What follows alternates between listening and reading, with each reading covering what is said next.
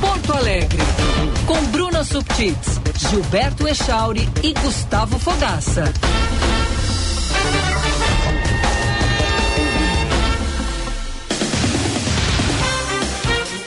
9 horas e 27 minutos. Bom dia, bom dia. Band News Porto Alegre entrando no ar hoje, quarta-feira, 26 de julho de 2023. Céu parcialmente nublado aqui no Morro Santo Antônio, na zona leste de Porto Alegre. Até há pouco tinha sol por aqui, agora ele se escondeu atrás das nuvens, mas estamos na expectativa e torcendo para que o ciclone extratropical que se forma hoje aqui pelo Rio Grande do Sul não seja tão intenso, não seja tão destrutivo como foi os anteriores. Mas por enquanto, nada de ciclone, nada de tempo ruim. É uma quarta-feira de temperatura agradável também, 17 graus e 3 décimos. Expectativa muito grande também para o jogo de hoje na Arena do Porto Alegre, 9 e meia da noite. Grêmio e Flamengo pela primeira partida da semifinal da Copa do Brasil. É ou não é, senhor Gustavo Fogaça? Bom dia. Bom dia, Giba. Bom dia, Bruna. Bom dia, Fabrini. Bom dia, melhores ouvintes. Sim, é um dia de decisão, né? É um jogo de, famoso jogo de 180 minutos, duas partidas decisivas para Grêmio e Flamengo. Há e... quem diga que é hoje que o Grêmio decide a classificação, porque vencendo pode fazer um retrancão lá no Maracanã, segurar o resultado, ou também perdendo aqui, lá fica muito difícil de reverter, Sim. né? E há quem diga também que é o, pode ser o último jogo de Luiz Soares pelo Grêmio. Ué, mas ele não ia ficar? É, há, há, controvérsias. Há, é. há, há, quem diz que ele vai ficar, há quem diz que ele não vai ficar, então é, só saberemos ao acontecer dos fatos. Então vamos aguardar para ver o que, que acontece, mas certamente vai ser um grande jogo. E Luan vem aí, né? Luan já está acertado com o Grêmio, vamos ver se é recuperado, né? Eu tenho minhas, minhas dúvidas, mas enfim. Mas eu achei um bom negócio. Ele ganhava Sim. 800 mil no Corinthians, vai ganhar 50 aqui. A gente pensa, né? Só 50. Sim. Porra. É que pro mundo do futebol, um cara. Né, só Bruna? pra quem? É, é, só pra quem? Pro, pro Luan é, é, talvez pouco, né? Pelo lifestyle que ele leva. Que é, eu, espero que, eu espero que ele entenda que isso é uma, uma coisa que acontece raramente nas nossas vidas, que é uma segunda oportunidade de ele é, recuperar o talento futebol e tentar é, sair desses problemas que ele tem na vida pessoal dele, isso vai precisar de acompanhamento, não é só ter trabalho e jogar, vai ter acompanhamento psicológico, de, é, de apoio é, de amizade, de, de, amizades positivas, né? Não amizades que o levem para os seus problemas. Vamos ver como é que o Luan reage. É, porque a, a noite de Porto Alegre, ela também é interessante, não tanto quanto a, a, de São Paulo, né? Mas também tem, tem atrativos, assim, para um cara como o Luan que, que, que gosta, né? É, mas eu achei boa essa, essa segunda chance que ele está recebendo. E o fato dele ter aceitado reduzir tanto assim o salário é talvez um bom indicativo de que ele possa sim estar focado e, e, e dar a volta por cima. É, tem, vamos ver. É, é, muito difícil a gente falar. Eu não sei quais são os reais problemas pessoais que ele tem. espero que não seja nenhum tipo de, de adição, né, ou vício a, a álcool ou o que for, e que isso é um problema muito sério, assim. Não é uma coisa que acontece do dia para noite, né, Bruna? Bom dia, Bruna Subtits. Bom dia, meninos. Estou aqui. Estamos tomando o noticiário esportivo. A Bruna veio de azul hoje. Tem alguma relação com o jogo ou não, Bruna? Não, porque eu não sou gremista. Foi, foi um acaso, mas o, o, Paulo me viu de azul e ficou feliz. Vai dar sorte. Vai, é, espero Aprovou. que sim. Participe da nossa programação mandando o seu WhatsApp, sua mensagem para o 998 7309 9993. 51 é o código de área 998730993 ou também pela live no YouTube. Isso, aqui o Xande já nos manda um vai Corinthians. Olha aí, ó. Corintiano, é. Xande. Coringão ontem se deu bem, né? Dois gols do Renato Augusto, né? Ressurgindo das cinzas. É. São Paulo nunca ganhou lá na Neoquímica Arena, né? É. É um e, tabu. E a Tânia aqui falando aí, você falou do sol na, na abertura. Aqui, ó, aqui no comecinho, há minutinhos atrás, ela disse que estava nublado e querendo começar uma chuvinha. E aí agora ela mandou, ele, o sol, voltou. É, ele tá Tá por aí. É, Giba? Solta aí, como diria. Eu, a Bruna. Usa um protetor solar. Giba e Bruna, antes da gente entrar a, a, milhão aqui no programa, só queria fazer uma homenagem a todos os vovós e avós e, e avós, né? Que hoje é supostamente o dia do vovô e da vovó, né? Dia de Santa Ana, né? Isso. É por isso que é escolhido como dia dos avós, Santa Ana, avó do Sim. menino Jesus. Eu não tenho mais meus avós vivos, mas eu aproveitei muito eles e quero até fazer um apelo aqui a todos os papais e mamães Principalmente aqueles que, que não gostam que os seus filhos frequentem a vida dos seus avós, seus avós frequentem as suas vidas. Ah, vai estragar a minha educação, vai. É, na chocolate antes é, da janta. Vai fazer tudo que não pode. Vai. Assim, gente, é, a convivência com o avô e a avó é a coisa mais maravilhosa da vida de uma criança e da vida do avô e da avó, porque a, o avô e a avó volta também a ser criança, né? Tem uma conexão de amor ali que ela é inquebrantável, que ela forma a personalidade da pessoa. Sem falar que, assim, eu vou falar por mim, particularmente particularmente, mas eu imagino que isso seja uma coisa de todo mundo, que é, os meus avós, por exemplo, eles foram criados para os pais deles, eram do século XIX, então eles trouxeram uma bagagem de uma vida que não existia mais.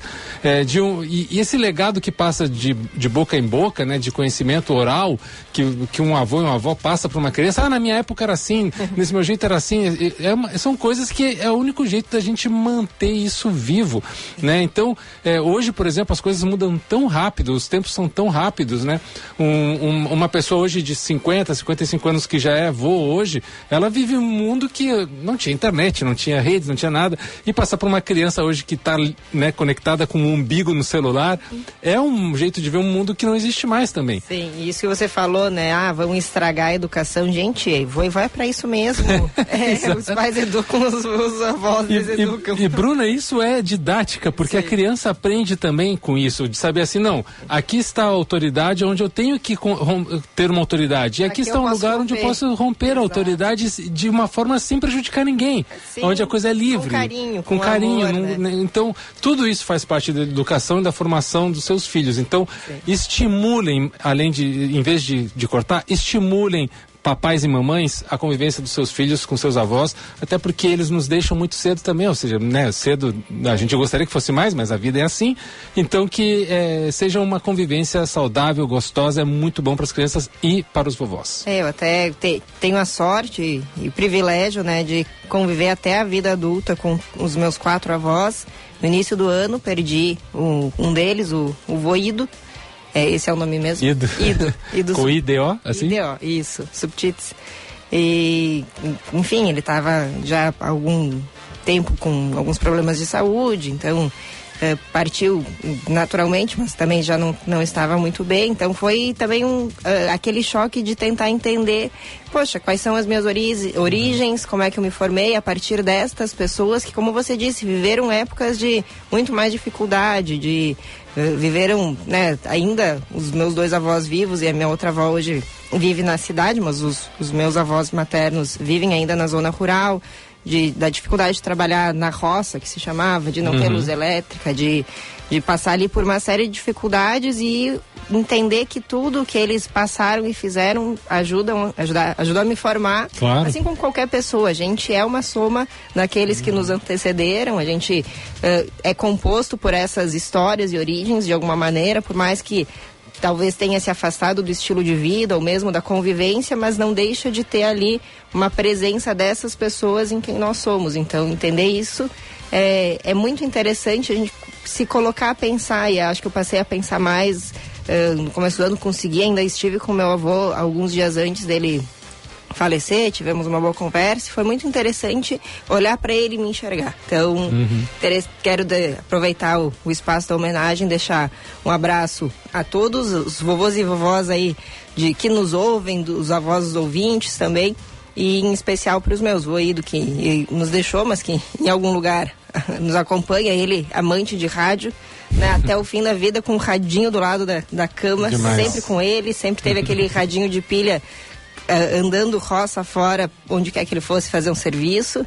Também a avó Ede, Iracema e Valdomiro. Beijo para todos. Que legal. Parabéns aí a todos os vovôs e vovós, para aqueles que não são serão, né? Muitos deles. Nem todos, Nem- claro. sim. Mas, mas os que hoje são apenas papais e mamães, né? Talvez sejam ali na frente vovôs e vovós. Eu, com muita felicidade, eu vi minha vozinha nesse último final de semana, Dona Zélia, Demais. 83 anos, no Beijo pra aniversário Dona Zélia. da, da- Beijo, Beijo. vó.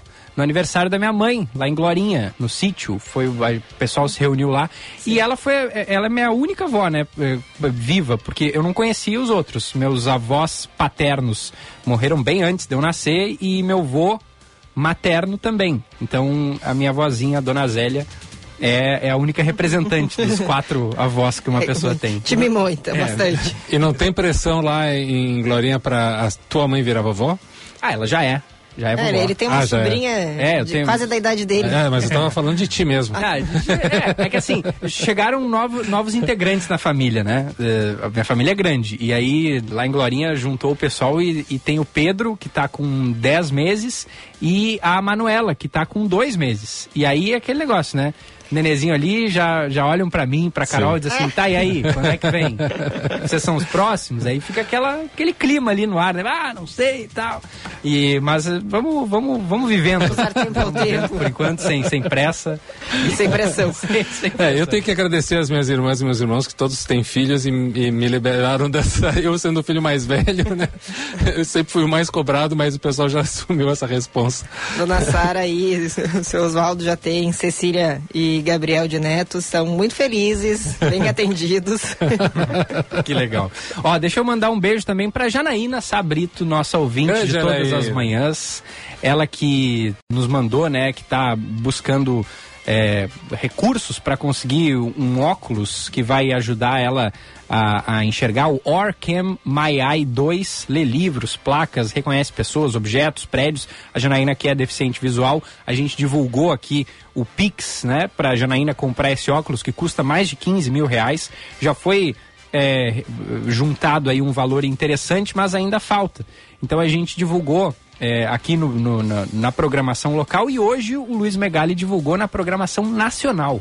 Então, muito legal. A gente torce muito que a partir dessa divulgação nacional a Janaína consiga esse, esse recurso que está faltando pro óculos, né? Muito legal e beijo pra Janaína que deve estar bem feliz agora, porque ela ouve dúvida. sempre. Feliz acho que é pouco, ela deve estar muito emocionada. Ela, é, É. ela que é fã do Megali, o Megali ainda emendou a, a informação dizendo que iam comemorar o aniversário de quem? Do Mick Jagger, hoje faz Jagger. 80 É, anos. Ela, roqueira de, de Rock na veia. Então, assim, deve estar muito feliz. Pra quem já acompanhou ali, mas não lembra o Pix, vou repetir aqui, Isso, ó. isso. Pix pra Janaína é janaína.sabrito, S-A Brito, arroba gmail.com. Isso, qualquer valor é, já, já ajuda. Ajuda. bastante. E como o Megali disse, se não puder doar, passa adiante o card com as Isso. informações ali. Aí algum, aí. algum conhecido seu pode fazer essa, essa doação. O Band News Porto Alegre é para PUC. Presta atenção nessa dica. Ingresso extra vestibular PUC. Peça sua transferência ou faça a inscrição para ingresso diplomado e estude na melhor universidade privada do sul do Brasil. É hora de fazer acontecer, faz PUC. A Durg Sindical, 9h40. Agora a hora certa é para a Durg Sindical, em 45 anos de existência, participa ativamente das lutas sociais na defesa da educação pública, dos direitos dos professores e demais trabalhadores da educação. Professores unidos pela reconstrução do país. A Durg Sindical, há 45 anos lutando pela educação e democracia no Brasil. Sebrae, está querendo abrir o teu próprio negócio? A gente te dá o passo a passo. Quer começar a lucrar mais? A gente tem muitas dicas para ti. Mas se o que tu precisa é vender online, claro que a gente também te apoia. Da abertura do MEI até o perfil ideal nas redes. O Sebrae é para ti. Acesse sebraeprati.com.br e saiba como podemos te apoiar agora. Seu caminho.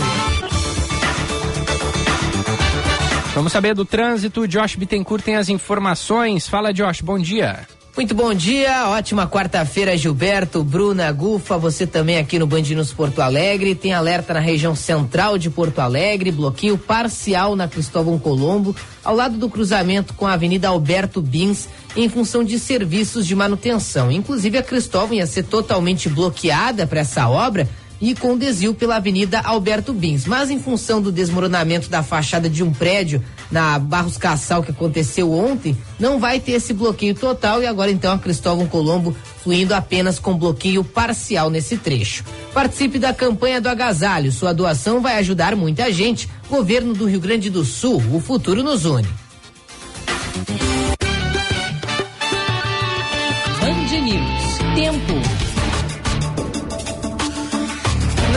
Quarta-feira, a formação de um novo ciclone deve provocar chuva volumosa em grande parte do estado, principalmente na região sul.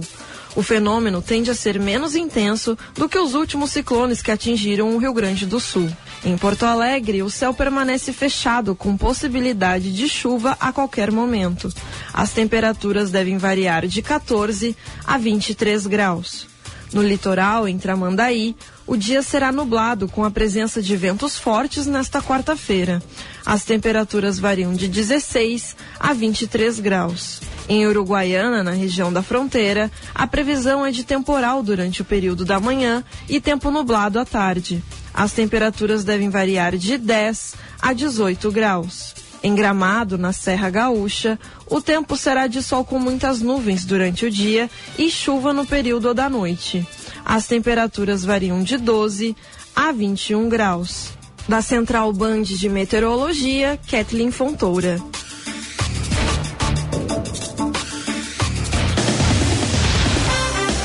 Valeu, valeu Kathleen, valeu Josh. Josh Bittencourt falou aí de um bloqueio na Cristóvão Colombo por causa de obras. Me lembrou que ali pertinho na Barros Cassal ontem caiu a fachada de um prédio. Vocês viram?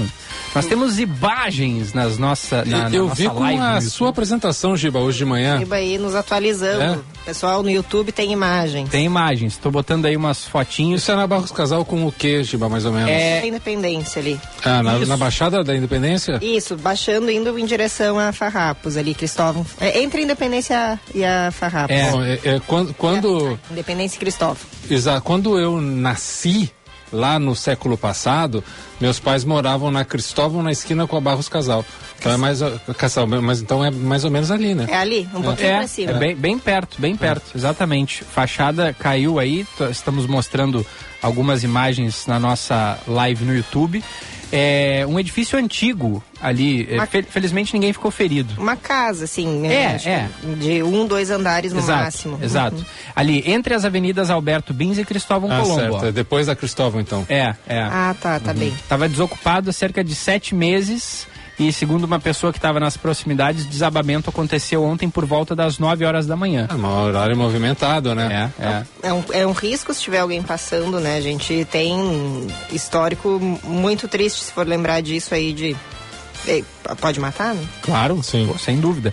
Era É. uma, era uma lavanderia que funcionava naquele endereço, mas ela havia se mudado para uma loja em frente. Uhum. E aí a proprietária não quis se identificar, disse que o motivo da mudança foi justamente o receio, né, sobre a segurança do prédio.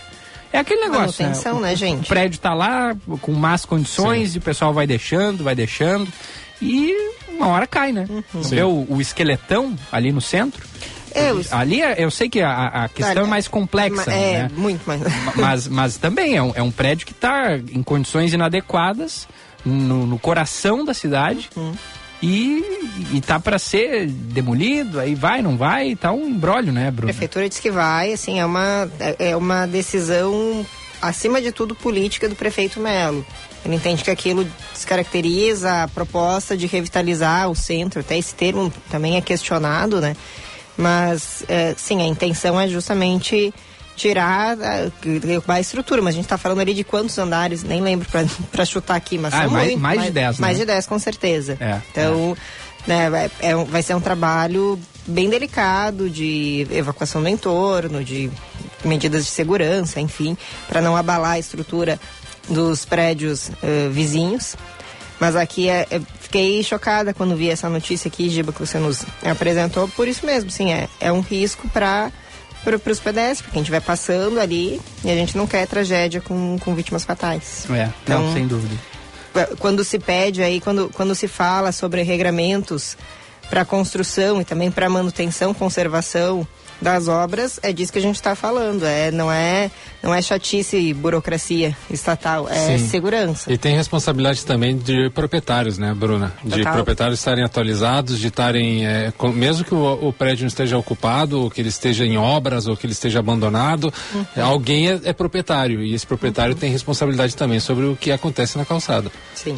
Ainda sobre Porto Alegre, agora sobre os ônibus, a prefeitura lançou o edital de venda da Carris e a concessão das linhas, né? Concessão que vai ser por 20 anos, vai permitir a operação de 20 linhas, 22 linhas, né? Da, da, da companhia. É, 20 ou 22? 20 linhas, 22% Isso. do total do sistema. É, exatamente. Boa, boa, Bruna. E a gente tem é, é, alguns comentários a, a serem feitos, e, mas antes tem uma reportagem do Juan Romero que vai falar justamente dessa é, é, publicação né, do edital ontem de desestatização da Carris no DOPA, o Diário Oficial de Porto Alegre. Vamos ouvir aí a matéria do Juan Romero.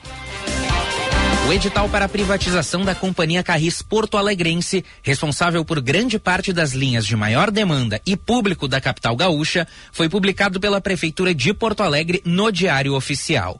A publicação cita que o processo terá uma proposta comercial mínima de 109 milhões de reais, o que inclui a venda de ações e de bens como ônibus e terrenos pertencentes à empresa. A concessão permitirá a operação de 22 linhas, que incluem as transversais de T1 a T13 e suas variantes, as circulares C1, C2, C3 e C5 e as linhas 343 e 353, o que representa uma em cada cinco linhas de todo o sistema da cidade. A empresa que assumir terá o direito da concessão por 20 anos. O prefeito Sebastião Melo explica que já buscou auxílio federal para solucionar o problema do transporte público porto-alegrense sem sucesso. Nós temos trabalhado muito isso lá em Brasília para encontrar uma solução que envolva o governo federal, os governos estaduais e os governos locais. Por enquanto, as soluções têm sido só locais. Aqui tomamos muitas medidas desde 1 de janeiro de 2021. Renovamos tas, há dois anos não se aumenta a passagem, as paradas que estão melhorando a cidade para poder acolher melhor o cidadão, estendendo linhas, aumentando horários. Ainda tem muitas pendências. Nós assumimos um compromisso nas urnas de desestatizar a Carris, que é uma empresa pública muito querida, mas que o seu custo eleva a tarifa para o bolso do cidadão. A sessão pública para receber as propostas de interessados será em 2 de outubro deste ano. E a expectativa é de assinar os contratos até o primeiro trimestre do ano que vem. A promessa é de não aumentar o valor da passagem de ônibus, que segue em R$ 4,80 desde 2021, como explica o prefeito Melo. E eu quero aqui, já de pronto, tranquilizar o cidadão de que o caminho que nós adotamos é o caminho de melhorar o sistema. Ou seja, quem assumir a Carris vai assumir as mesmas linhas, vai assumir os ônibus que estão aí com a capacidade de renovar mais ainda a sua frota e de qualificar o serviço.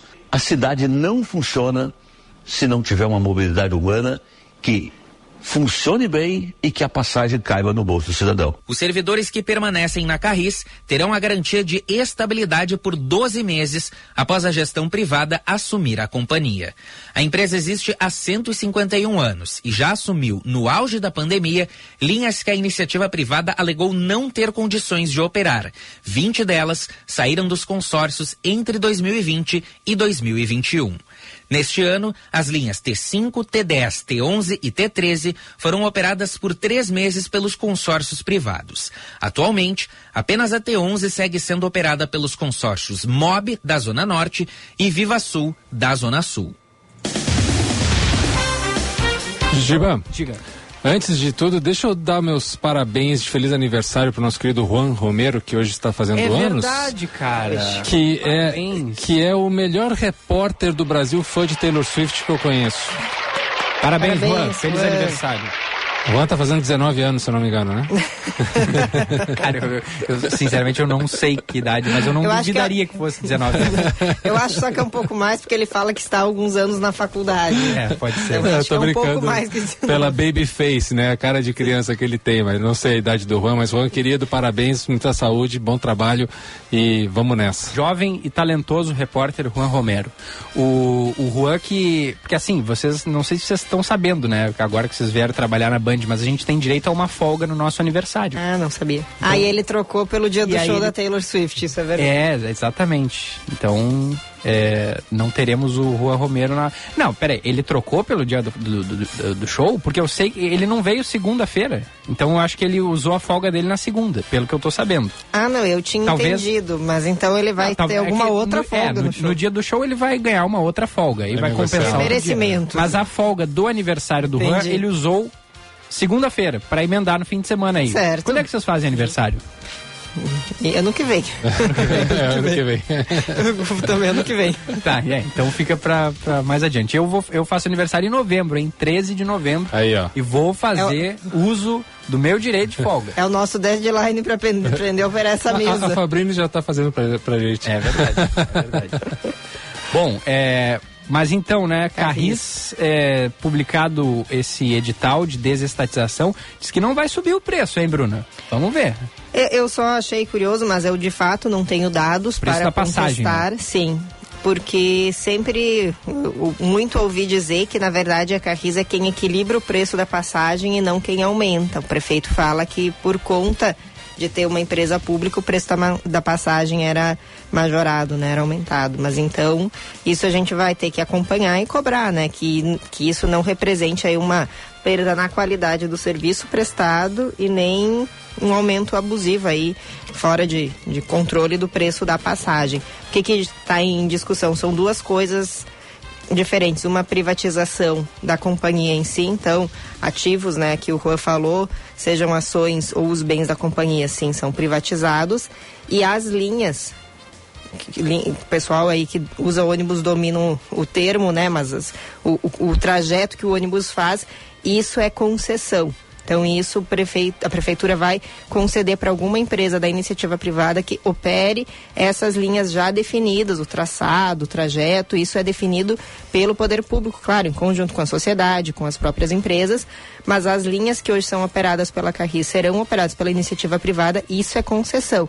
Agora, todo o, tudo que a Carris tem em nome dela, isso será privatizado. Só pra gente entender. Vendido, vendido, sim, para vamos falar mais fácil. Sim. É, é, concessão por 20 anos. Passado esses 20 anos, o que que acontece então? É o mesmo caso das concessões que a gente tem ativas, que foram feitas em 2016. Passados esses 20 anos, licita novamente. É, vamos colocar um pouco assim em contexto para a gente entender e, e já dentro dessa, desse posicionamento de contexto eu já quero também dar minha opinião. Assim, eu não sou contrário a, a essa ação da privatização. Acho que realmente que é, é, pra- pelas condições financeiras da prefeitura de Porto Alegre de qualquer grande cidade é uma- um gasto muito grande a manutenção de sistemas de transportes e há, há- há que se encontrar um jeito de trabalhar com a, com a iniciativa privada para que isso não pese tanto no- nos cofres públicos e que se possa se manter vale transportes, concessões de, de é, algum- alguns descontos ou até mesmo é, é, passagem livre, é, esse tipo de situação que não seja, é, é, não pese depois no resultado final da, do serviço. Ok, tudo certo, dentro de um, sendo feito um bom planejamento. A minha crítica daí vem no modelo dessa concessão, é, conversando com, com alguns é, especialistas e também lendo alguns aspectos de outros, outras concessões que foram feitas no, no Brasil, dá-se a entender que o modelo de concessão mais atual, Giba Bruno e melhores ouvintes, é aquele que divide eh, o que é posto na mão das, das empresas privadas. Por exemplo, a gente está falando do, de uma Carris, a Carris tem a parte pessoal, a parte dos funcionários, tem a parte da frota, a parte onde estão os, os os ônibus, e a parte da garagem, que é toda a parte de estrutura, a parte de prédio, a parte de manutenção, a parte de equipamento. É, o que se tem feito em várias cidades, não só no Brasil como no mundo, é dividir isso. Então, ah, uma empresa vai pegar o pessoal, uma empresa vai pegar a frota, uma empresa vai pegar a garagem. E com isso se tem uma articulação melhor do tanto de preços quanto de serviços e também de controle do poder público. O que se dá a entender é que quando uma mesma empresa pega tudo e ela vai, vai ter que botar um investimento muito grande, ela termina tendo um tamanho de negociação maior do que a própria prefeitura. E isso pode, no médio e longo prazo, ter reflexos em termos de, de preço de passagem, de vale transporte, de todas essas concessões que eu falei antes.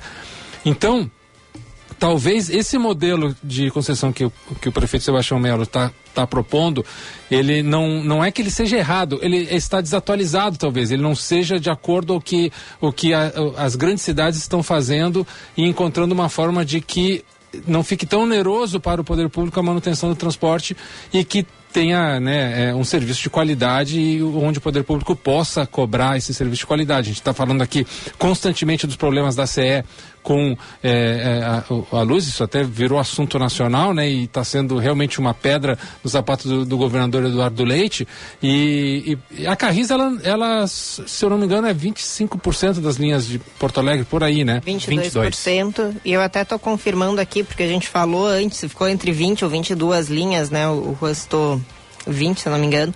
Ah, eu tô contando aqui, são 20 linhas operadas pela Carris, mas a gente tem aquelas derivações. Por exemplo, tem o T2, tem o T2A e o T2A1.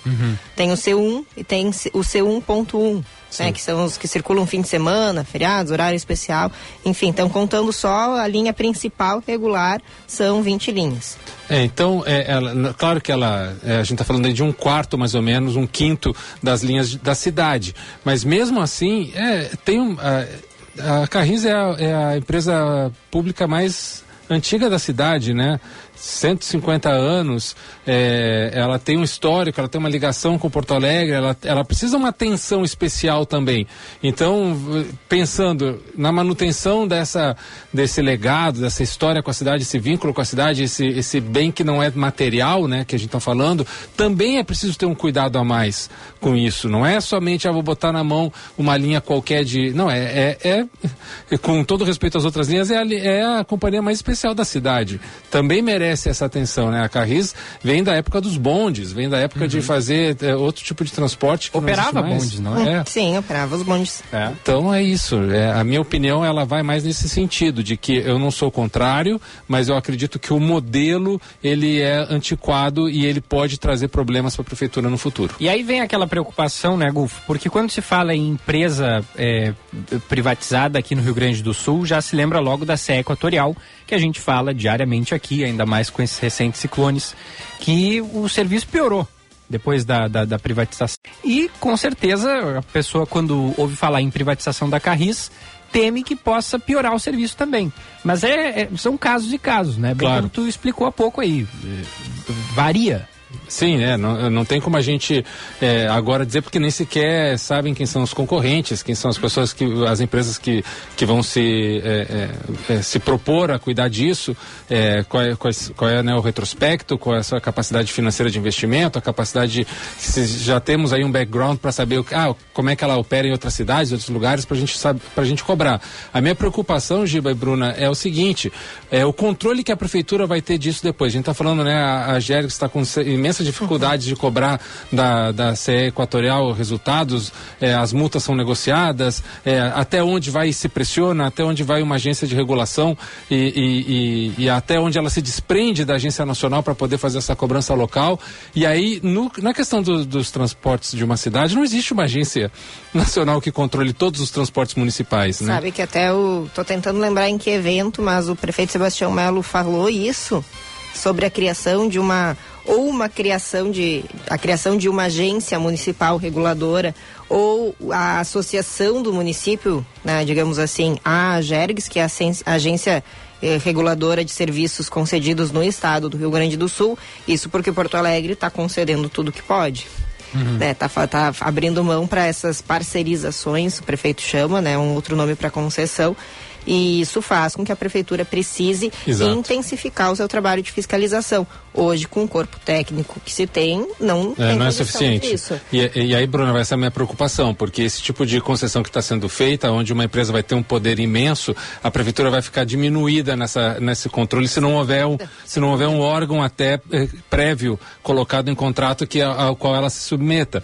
Então, tá, eh, talvez a, a- a- eh, volto a repetir, a privatização, a, a concessão, ela não é errada, ela não é errada porque realmente é, é, é um gasto imenso para a prefeitura É um modelo que a gente já tem. as vamos lembrar, eu estou falando aqui de 20 linhas de ônibus operadas pela Carris, são as transversais e poucas outras.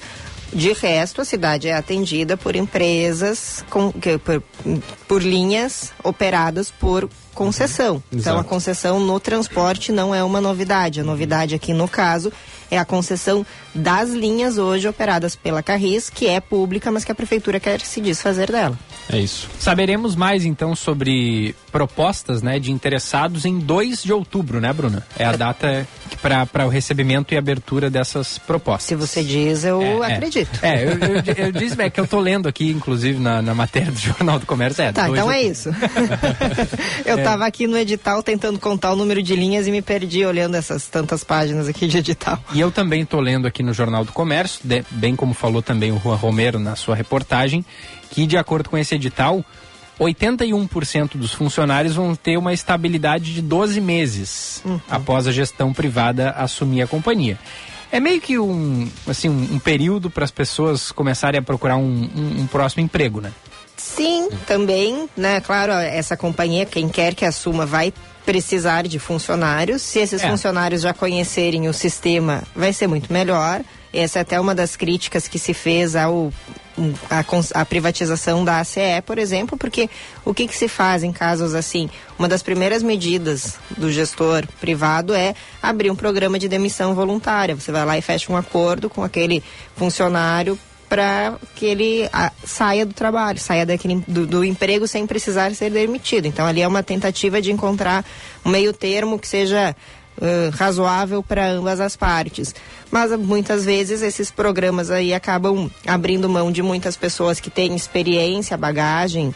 ãh, em relação ao serviço a ser prestado, e aí você recontrata novas pessoas a um salário menor, mas você precisa passar por fase de treinamento, não tem a mesma expertise, nem sempre repõe no mesmo número dos servidores ali, dos funcionários que se perdeu, então é, provavelmente esse período aí de 12 meses de estabilidade, claro, é pensando nisso, que a pessoa também se adapte à busca por um- uma nova colocação no mercado de trabalho, mas é importante lembrar, a empresa precisa operar e que bom se fosse com quem já trabalha nela. E só para encerrando, para a gente poder é, ir para os nossos comerciais e cobrar o nosso din-din dos nossos apoiadores, Giba, é, é, tem esse assunto da- dos funcionários, que é assim, geralmente uma empresa pública, né? Há funcionários públicos, sejam de carreira, sejam concursados, sejam é, por indicação, mas é, o- a, a figura jurídica desses funcionários em relação à empresa pública, ela tem uma série de fatores de é, benefícios, de, de permanência, é, de entrega horária, de, enfim, etc., que elas precisam ser remoldadas depois numa, numa iniciativa privada. Então, muitas vezes acontece também de eh, essa negociação do plano de, de demissão voluntária é de, é de a pessoa poder assim, olha, abrir mão de uma estrutura onde você estava lá como um funcionário público, com uma certa estabilidade ou com um certo tipo de, de, de salário, e dizer assim, bom, agora você vai entrar num outro modelo de contrato trabalhista, que é assim, assim, assado, que é de acordo com o que aquela empresa quer.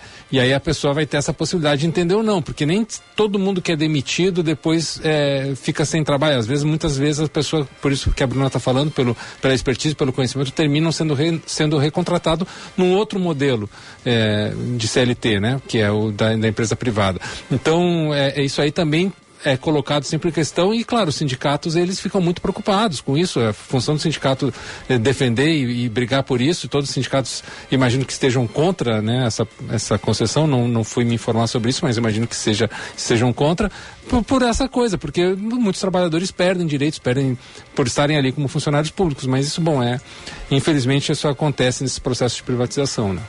Abraço aqui para os nossos ouvintes. Mandou ali mais cedo a Neuza dizendo bom dia, mas o centro é, em seu, e esse seu entorno tem algum prédio construído na atualidade? A maioria são construções antigas, não são notificadas e não tem fiscalização dos órgãos competentes.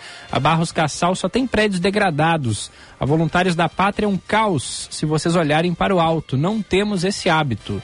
Eu- Verdade, mui- muitas construções antigas no centro, né? Eu tenho o hábito de olhar para cima. Sim, eu também tenho. Mas, sim, muitas construções antigas têm sim construções novas, né? Eu sei que essa é, são algumas raridades, mas existem construções recentes deste século, digamos assim, né? Então, não só as do século passado, anterior pouca coisa, né? Mas século XX, basicamente todo o centro, de quando o centro foi consolidado, né? mas tem sim construções recentes. Uh, seguimos com mais recados ou no, na Vai, volta? vai, pode ir. Porque acho que a gente. Uhum. na- a- porque tem Pode- vários. Não, vai, mas vai é com- muito mesmo. Vai com alguns, Tem- depois não, a gente não. divide. não, é muito, é, é Tá, muito vamos- assunto semelhante. Tá bom. Principalmente pelo dia dos avós. Tá bom. Então vamos só aqui com o Ricardo, que Vai. nos lembra que o Mick Jagger hoje faz 80 anos. Vovô do rock. Vovô do rock, que foi casado com Luciana Gimenez. Casado? Casado? Eles só tiveram um caso. É, não foi casado? Não, Eu achei que tinha sido casado. Tiveram um caso e um filho, filhos. mas não, não, não, não. Casamento de uma noite. Eu pensei que eles tinham sido casados, mas Não, enfim. não. Mas tem, é, o Mick Jagger tem um, tem um filho brasileiro. Isso. É. E o Mick Jagger que é um dos maiores pé frios da história. O maior pé frio. É. O maior. Então a gente vai pro intervalo ouvindo o Mick Jagger e os Rolling Stones. A gente já volta.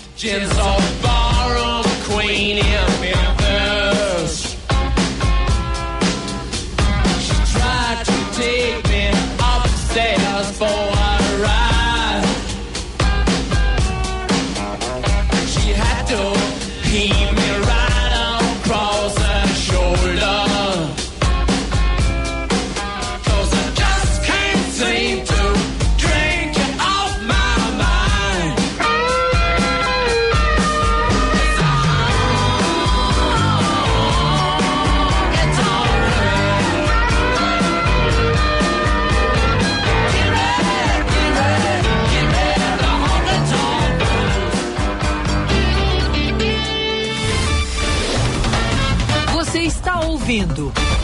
News Porto Alegre.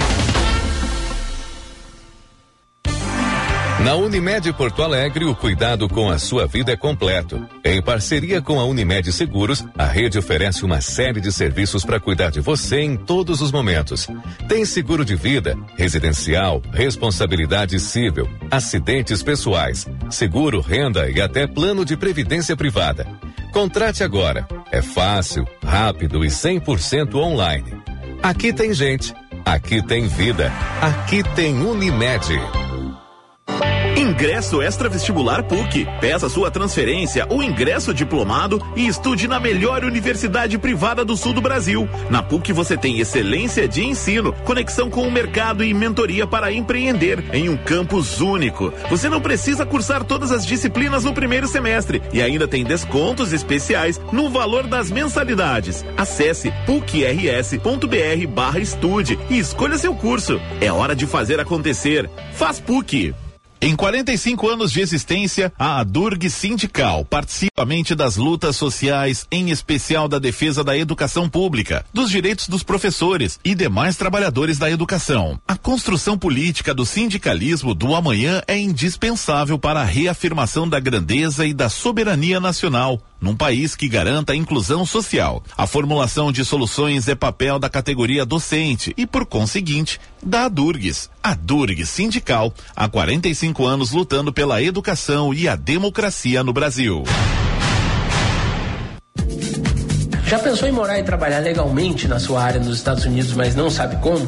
Eu sou Alberto Bus, sócio da SG Global Group, empresa líder no segmento de imigração para os Estados Unidos e que já realizou o sonho de mais de 5 mil famílias, inclusive a minha. Eu vou estar em Porto Alegre no dia 2 de agosto, às 19 horas, no Lagueto do Moinhos de Vento, um evento de duas horas de duração, com todo passo a passo para o seu projeto de imigração. Te inscreve lá em sdglobal.group e vai lá nos encontrar. Um grande abraço.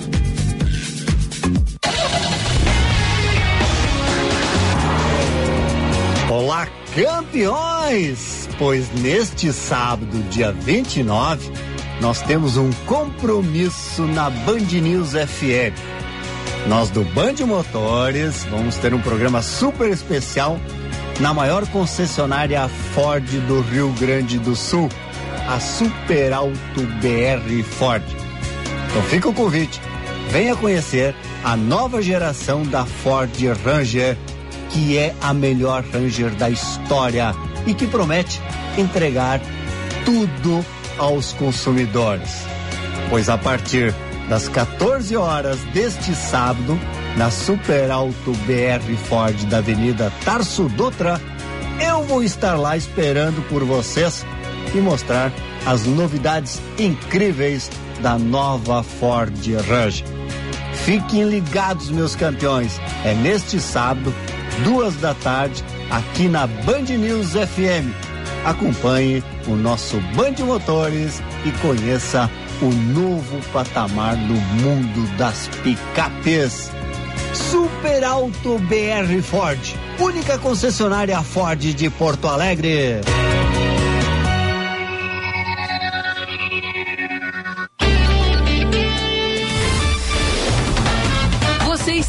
Ouvindo Band News Porto Alegre.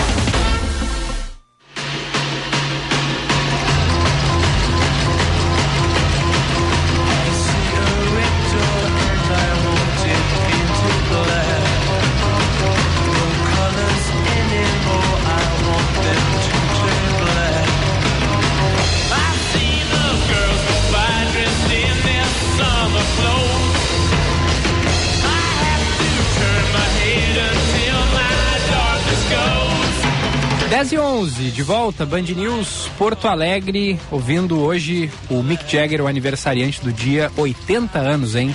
Não é todo dia que Não. uma lenda do rock que abusou de álcool e drogas na juventude Você- completa 80 anos. né? Não, é sensacional. é, Os, os Rolling Stones é impressionante isso, né? Paint in Black é uma das que eu mais gosto, realmente. Boa escolha, Giba. Quem não leu a biografia do Keith Richards, eu recomendo, porque assim, é, é assim, é um, é um guia de como sobreviver aos extremos. Só para dar uma, uma pitadinha, assim, ele conta no livro que ele cheirou as cinzas do pai.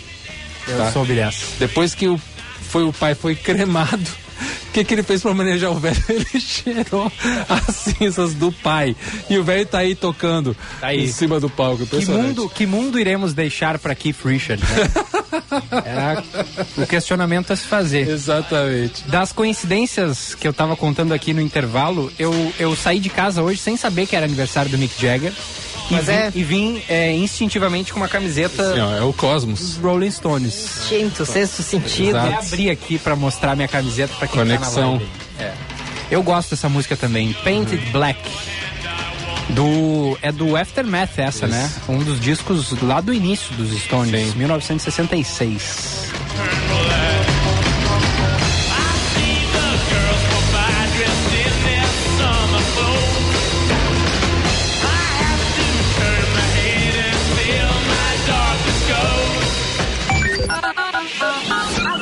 Central de Ouvintes, Ricardo Boixá. Vamos rodar aqui a nossa central de ouvintes Ricardo Boechat, canal de comunicação onde nosso- os nossos ouvintes mandam as suas mensagens relatando problemas, fazendo denúncias. Alguma árvore que caiu, o poste que está danificado e aí gera problemas. é, o que mais? O asfalto esburacado, todo tipo de problema assim que requer uma solução das autoridades competentes e que muitas vezes elas não dão a devida atenção, você pode mandar aqui pra gente que a gente fala no ar e, e- e busca né, uma, uma, uma, uma solução para o seu problema. E desde o primeiro ciclone extratropical que atingiu o Rio Grande do Sul ali em junho, o ouvinte Alexandre Félix, morador do bairro Jardim Algarve, em Alvorada, está enfrentando problemas com abastecimento de energia. Devido ao ciclone, uma árvore caiu na rede elétrica, deixando a sua residência sem luz por quatro dias. Mas é, não para por aí o problema. Os postes estão prestes a cair. Inclusive a gente tem imagens, estou botando aqui na nossa live no YouTube, a situação do poste ali está sendo até é, sustentado por uma outra estrutura de madeira para que não caia, porque se ele cair ali, vai cair em cima da via. É, então é, vai Tem, o nome para isso é tala. é boa. E aí tem. É, é, é um poste que tem muitos e muitos fios que passam ali por ele. Então, olha o tamanho do problema se esse poste cair. Tá quase caindo, como a gente está vendo aí na imagem. E a gente tem a fala. A fala do nosso ouvinte, que eu tô procurando aqui. Até agora não encontrei, acho que tá nessa outra pastinha aqui. Ah, o áudio da nossa central de ouvintes vai falar agora o Alexandre. É, Alexandre Félix, agora sim. Fala, Alexandre. É, isso gerou uma comoção aqui dos moradores da rua e, e pela primeira vez assim a gente percebeu a- o quanto está fragilizado hoje a parte de manutenção aí da rede elétrica e nos chamou atenção para os postes da nossa rua, quanto eles estão já deteriorados. São postes de mais de 40 anos, postes de madeira, com muito pouca manutenção e principalmente na esquina da nossa rua, uma outra rua do bairro, tem tem um poste que faz distribuição de rede e ele está sendo uma situação sofrível. Já foi colocado tala no poste, ele está todo caindo. O pessoal de uma obra próxima colocou mais de uma escora, porque o poste ia cair. Os moradores da região, junto aos vereadores, abriram protocolos junto à CE Equatorial, mas não houve retorno. Depois do contato da central de ouvintes, a Companhia de Energia Elétrica afirmou que irá direcionar uma equipe ao bairro Jardim Algarve para verificar o poste e tomar as medidas necessárias. Que bom, vamos aguardar. Alexandre, segue em contato com a gente, manda aí assim que a, que a empresa for aí, né, realizar esse reparo e ou se não for, ou se não também, for, né? claro.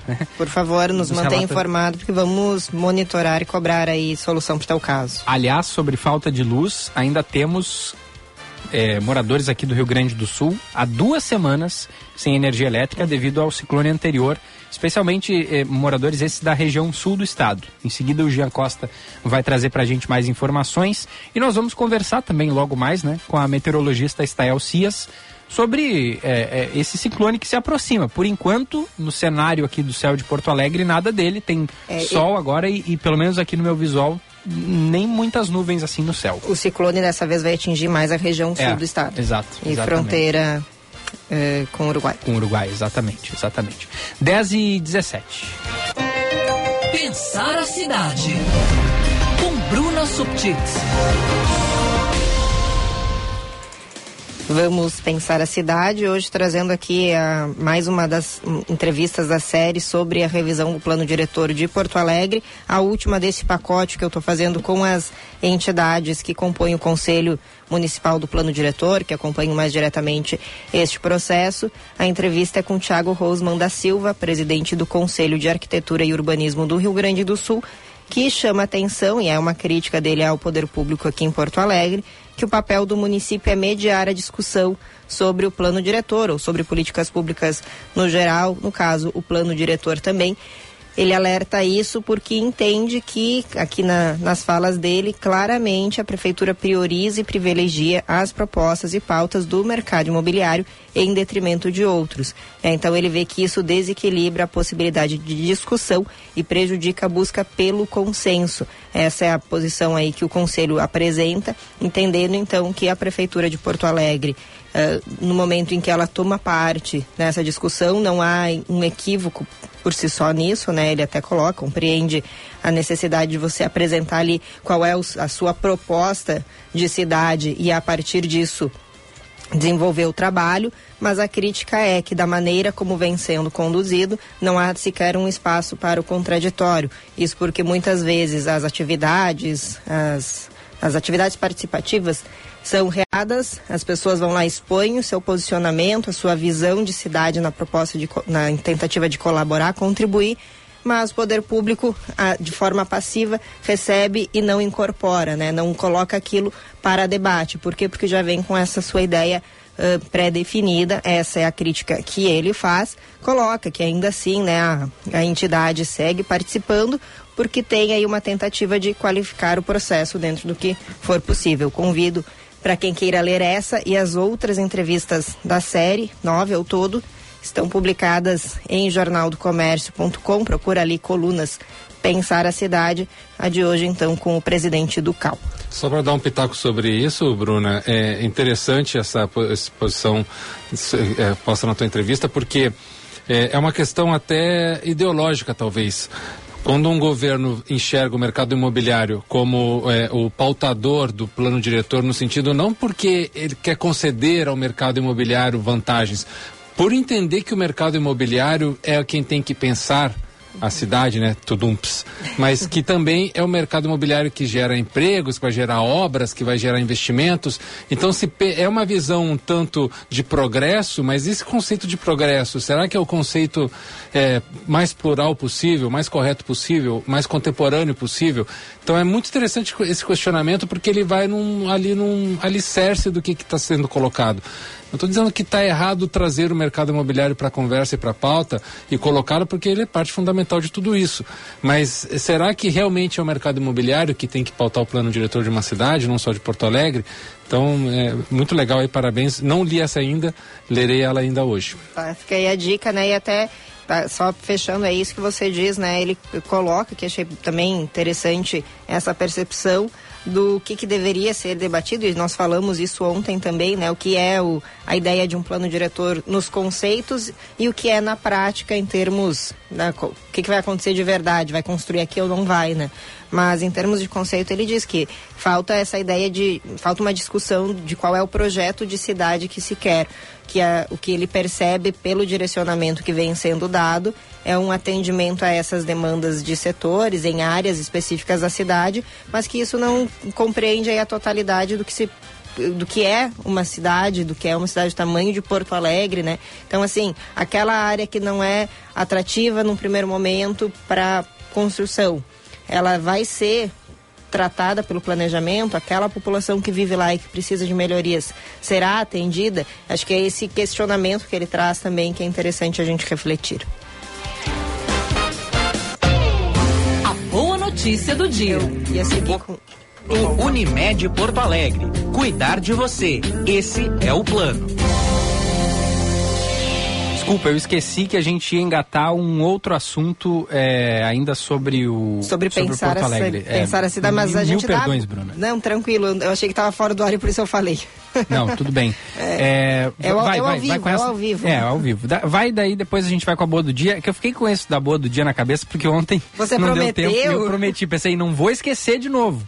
E aí eu rodei a vinheta, mas. mas Quem sabe boa. faz ao vivo, meu, ô louco. Mas é verdade, a gente, a gente combina as coisas, mas aí a gente esquece, porque eu sabia que a gente ia emendar o assunto da, a idade da linha turismo. todos. É, tá chegando, exatamente. Fala, Bruno. Tá, Já deu o spoiler aí do assunto, que é a linha turismo, né? Falamos aqui na segunda-feira bastante. Eu trouxe essa demanda por conta aí de uma prima que visitou aí no fim de semana, Simone, beijo, e que queria fazer o passeio com a família e que se frustrou ao ver que não era aquele mesmo ônibus de, de dois andares aberto em cima, que é como a gente falou, né? A gente até citou, a- a- o, Josh nos soprou que o nome desse ônibus é panorâmico, né? Mas o que, que eu tenho aqui é uma resposta da Secretaria de Desenvolvimento Econômico e Turismo aqui de Porto Alegre, esclarecendo aí algumas questões, segundo eles trazem do motivo que fez a- com que se mudasse to- tanto a estrutura da linha turismo aqui em Porto Alegre. Eles colocam que num primeiro momento ela deixou de circular em março de 2020 em função do isolamento provocado pela pandemia de Covid-19. Então isso aconteceu na gestão anterior. Eu até tinha citado que, se- que era no início do governo eh, Melo e Ricardo Gomes, mas que isso então foi anterior e que os ônibus, eh, aí o termo que eles apontam técnico de double deck, que seriam então dois andares, né? Acho que é, é, é isso É. mesmo, né? Porque o, o- o ônibus panorâmico, de acordo com essa nota aí, é aquele que tem hoje que é- é- é- a- ele tem as Isso. janelas, só que elas são maiores justamente para né? Isso, já, facilitar já a vou até pular então aqui para essa parte, né, que fala que o veículo que circula, ele é panorâmico porque ele permite a visualização melhor, mas ele é fechado. Sim. Né, a diferença do anterior, que também era panorâmico, era é um panorâmico aberto. Então são janelas diferentes de um ônibus, ônibus de linha, que foi até a brincadeira que eu fiz, é, o me- é- é igual o caldrifião que eu pego para vir, mas então não é, ele tem diferenças eh, estruturais que permitem uma- um melhor contato visual de quem está dentro do ônibus com o, o objeto a ser, com a cidade a ser observada, esse é um alerta que eles fazem. Eles até colocam aqui que eles tinham ônibus bastante antigos, né? Então o mais antigo era de 2002, depois outros dois de 2011 e outros três, dois de 2011 e um de 2012, mas que também já era considerado eh, quase que um tempo eh, excessivo para circulação, né? Aí os veículos eles podem ter no máximo 15 anos para circular, então um deles já tinha mais que 15, dois deles estavam chegando próximo dessa data. Mas então, o que, que aconteceu para que eles deixassem de circular? Em setembro de 2021 foi publicado um decreto que foi depois então regulamentado, baseado num projeto que veio da Câmara dos vereadores eh, Car- Antônio Carlos Nedel e Ricardo Gomes, hoje vice-prefeito, então na época da proposta dele vereador, que eh, previa condições para que a iniciativa privada recebesse autorização para prestar o serviço. Então, partiu da Câmara esse debate e aí o próprio vereador que propôs se torna vice-prefeito, então leva essa visão de cidade para dentro da prefeitura. Tanto que aqui é colocado, estou procurando em que ponto da nota diz, mas que sim, a decisão de trocar de tirar isso da mão da- do governo e passar para a iniciativa privada é de fato uma opção de governo, né, não se apresenta aqui dados sobre uh, recursos, né, se o que entrava era suficiente ou não para manter a linha pública, mas sim o um entendimento da atual gestão de que essa não deve, essa não deve ser uma uh, função exercida pelo poder público.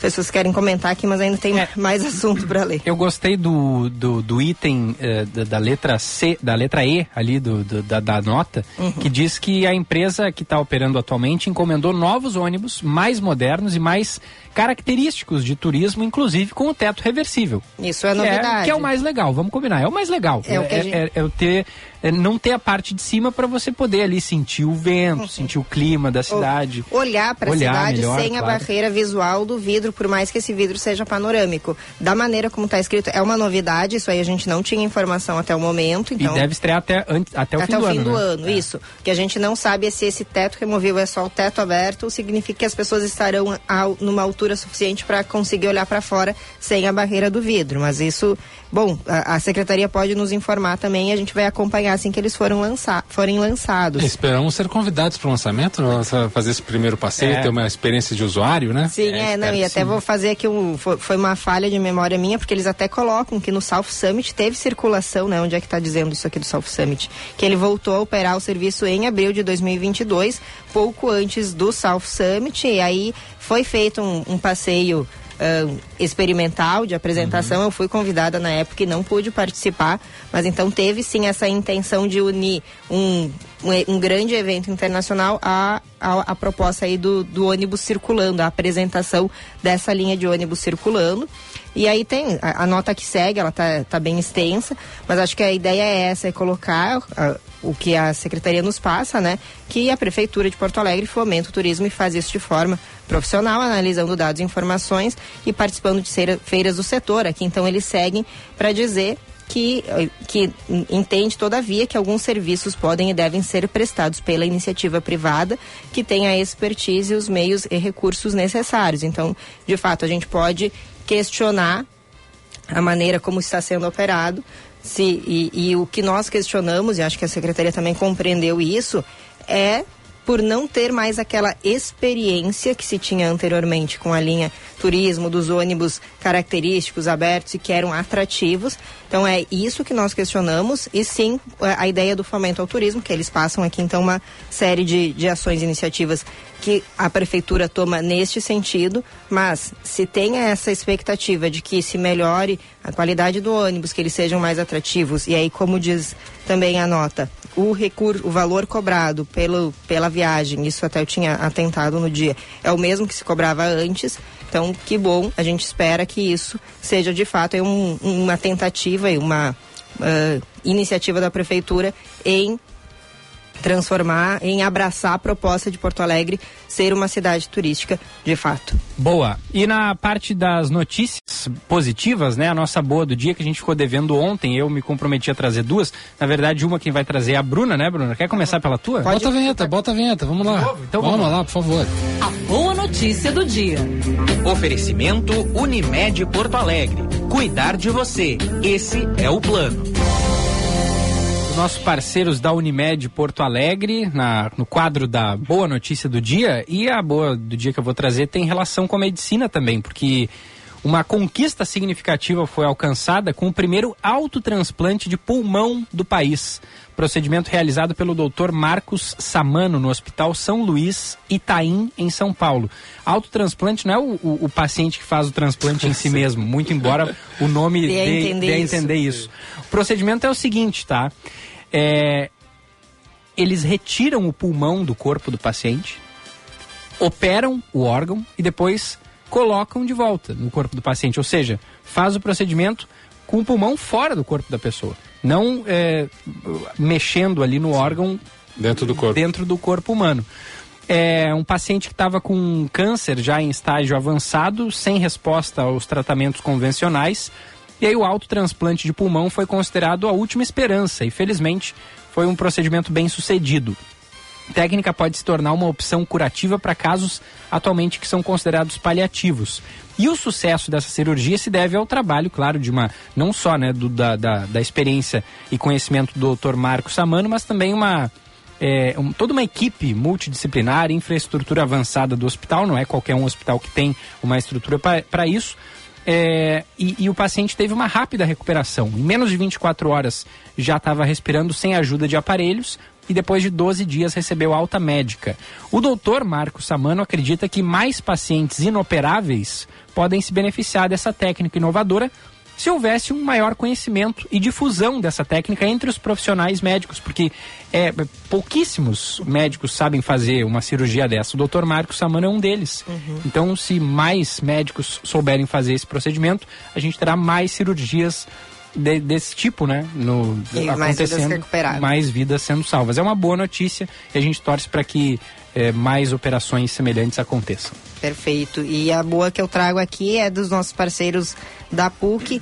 Uh, a, está aberto até sexta-feira que as inscrições para um processo seletivo de bolsas de licenciatura para o curso de Letras, Língua Portuguesa, Pedagogia e Ciências Biológicas. Então, as bolsas aí destinadas para professores eh, em serviço na rede pública ou conveniadas que atuem com educação infantil, ensino fundamental e ensino médio, também EJA, mediante a apresentação de documentos que comprovem a vinculação junto à rede pública. Então, aí a proposta dessas bolsas, quem tiver interesse e quiser cursar sem custo essas, esses três cursos, então língua portuguesa, letras, pedagogia e ciências biológicas, tem até sexta-feira para fazer a inscrição. Vou passar aqui, é, acho que é, é, bom buscar no portal da PUC RS, é pucrs.br, ali as informações para inscrição, precisa apresentar documentos lá na sede da universidade. Então fica essa, essa dica e boa do dia. Boa.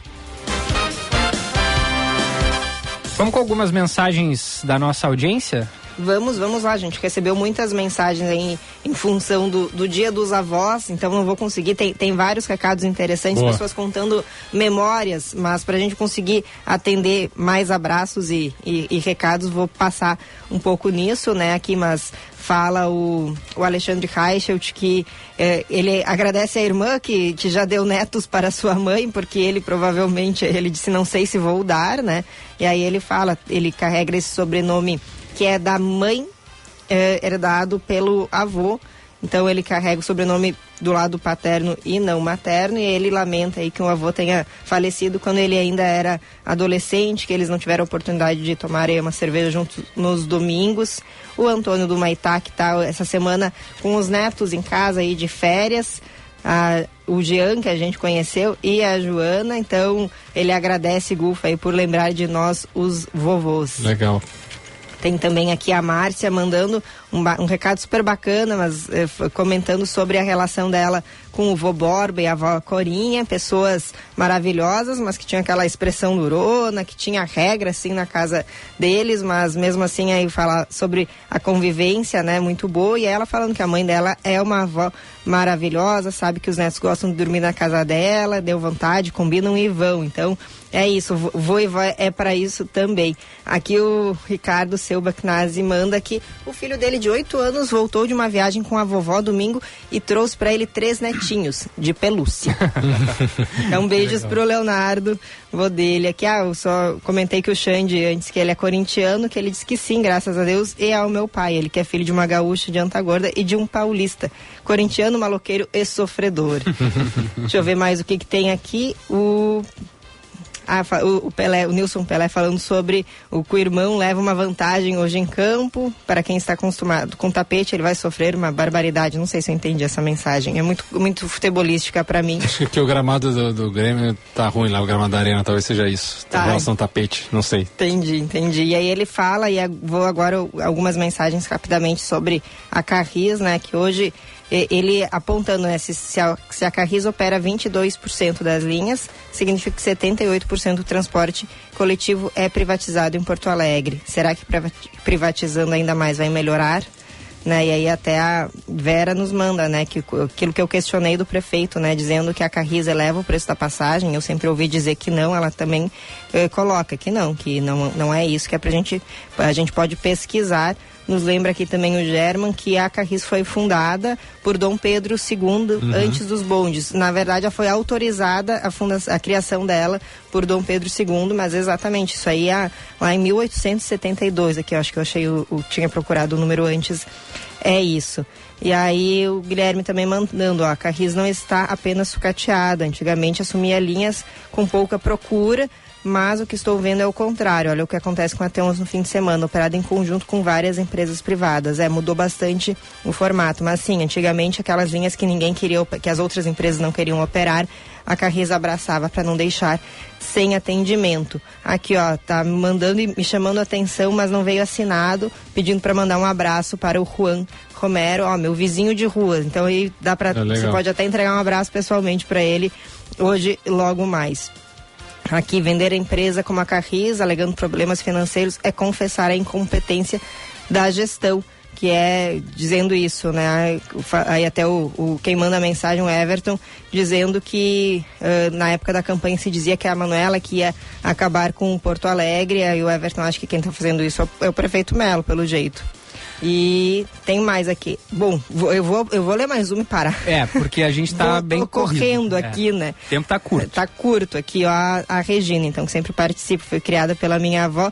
Sou filha de mãe adolescente, agora serei avó. Estamos esperando o Henrico e o Guilherme para o Natal. Que bacana. Legal, Regina. parabéns, Regina. Ainda tem dupla Grenal, ainda tem Copa do Mundo de Futebol Feminino, Pitaco do Gufo, tem a nossa entrevista com a Estael Cis para saber mais sobre esse ciclone que atua sobre parte do Rio Grande do Sul. Hoje a gente vai a um rápido intervalo e já volta. Band News FM, temperatura. Oferecimento Cindy Lojas Porto Alegre. Inspiração para transformar o varejo. 19 graus, 3 décimos.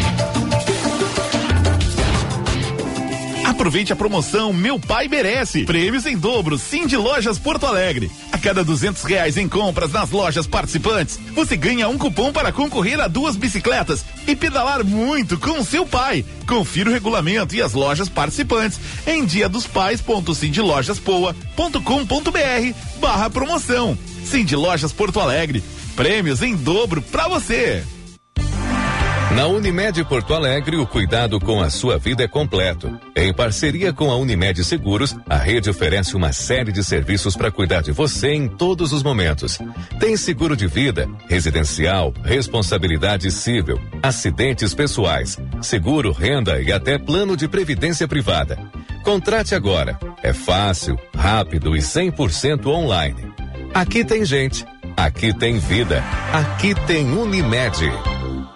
Em 45 anos de existência, a Adurg Sindical participa ativamente das lutas sociais, em especial da defesa da educação pública, dos direitos dos professores e demais trabalhadores da educação. A construção política do sindicalismo do amanhã é indispensável para a reafirmação da grandeza e da soberania nacional num país que garanta a inclusão social. A formulação de soluções é papel da categoria docente e, por conseguinte, da Adurgs. A Durg Sindical, há 45 anos lutando pela educação e a democracia no Brasil.